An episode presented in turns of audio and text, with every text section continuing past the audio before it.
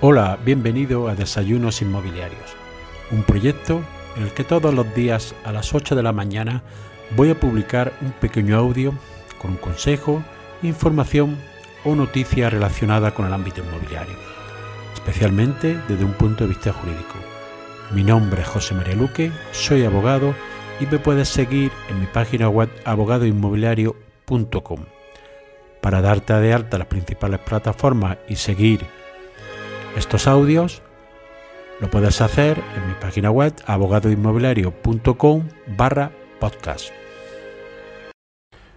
Hoy voy a tratar una situación que se puede dar en determinadas viviendas, que es aquellas que tienen la condición de vivienda de protección oficial. Pues bien, hace unos días me llegó un cliente para que le asesorara la venta de una vivienda. Resultó ser esta de protección oficial. Pues bien, como esta normativa está regulada por las comunidades autónomas, habrá que acudir a los organismos de cada comunidad autónoma para ver la normativa que la regula y ver el régimen de protección al que está sometido. Las normas son muy parecidas, en este caso yo voy a hablar de las normas que rigen en Andalucía, pero son muy similares en otras comunidades autónomas. Pues bien, en primer caso, se puede vender una propiedad, pero nunca antes de que finalice su periodo de protección.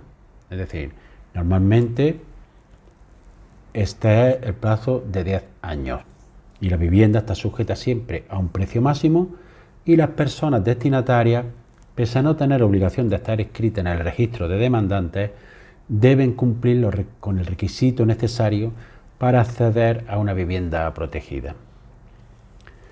En este caso, la persona propietaria tendrá que obtener una autorización de la delegación territorial para poder transmitir la vivienda, alquilarla o ceder su uso una vez hayan transcurrido 10 años desde la fecha de formalización de la escritura pública y en caso de que haya sido una promoción individual para uso propio, desde la fecha de, calificación definitiva.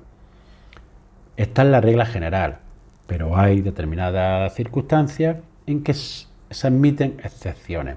En el caso de Andalucía, que es muy similar al de otras comunidades autónomas, la normativa, se excepciona los siguientes casos, cuando haya cambios en la situación laboral, por ejemplo, traslado de, a otra provincia o a otra comunidad autónoma, cuando haya un incremento a los miembros de la unidad familiar y la vivienda destinada ya no nos sirva para, para el número de integrantes familiar, cuando haya en la unidad familiar haya necesidad de integrar una mayor de 65 años, en el caso de ser víctima algún miembro de la unidad familiar de terrorismo o violencia de género, o en otras situaciones sobrevenidas entre otras fallecimiento, discapacidad de alguno de los miembros. También puede darse el caso de que se transmita un porcentaje a, quien haya sido titular de parte de la misma, pues en este caso cuando haya herencias, disoluciones de condominio o de sociedades conyugales.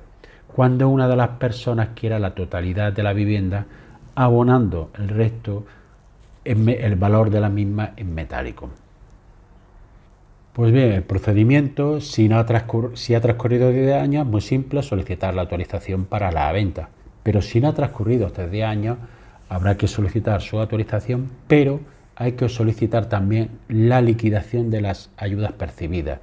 Es decir, acreditar su reintegro antes de la venta o puesta en alquiler. Si no se han percibido ayudas o ya se han salido liquidadas, habrá que poner habrá que presentar la comunicación en la correspondiente delegación territorial. Presentadas estas comunicaciones y comprobada la documentación, en su caso y la devolución de las ayudas percibidas, la delegación territorial resolverá si procede o no la transmisión o arrendamiento. Sí, también hay que hacer constar que la comunidad autónoma, por regla general, suele tener un derecho de trasteo. Pero ¿qué sucede si transmitimos esta vivienda y no se ha comunicado a la delegación? En primer lugar, que el notario no nos va a hacer la escritura por falta de requisitos, pero también en su caso de que se realizara esta venta, la comunidad autónoma puede ejercitar el derecho de retracto y además imponer sanciones que procedan en su caso. Por otro lado, el comprador o futuro inquilino tiene que reunir los requisitos siguientes. Destinar la vivienda a residencia habitual y permanente, no tener otra vivienda en propiedad o poseer un derecho de uso y disfrute de otra vivienda o un requisito por ingresos ponderados que no superen un mínimo que se establece en las normativas.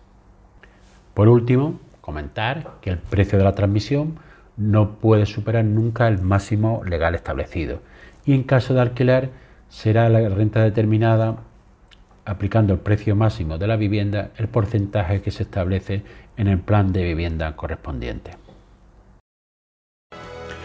Y así llegamos al final del episodio de hoy.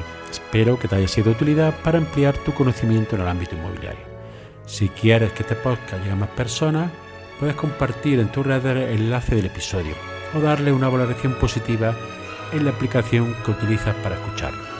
Recuerda que me puedes seguir en abogadoinmobiliario.com. Gracias por escuchar, nos vemos en el siguiente episodio y que tengas un excelente día.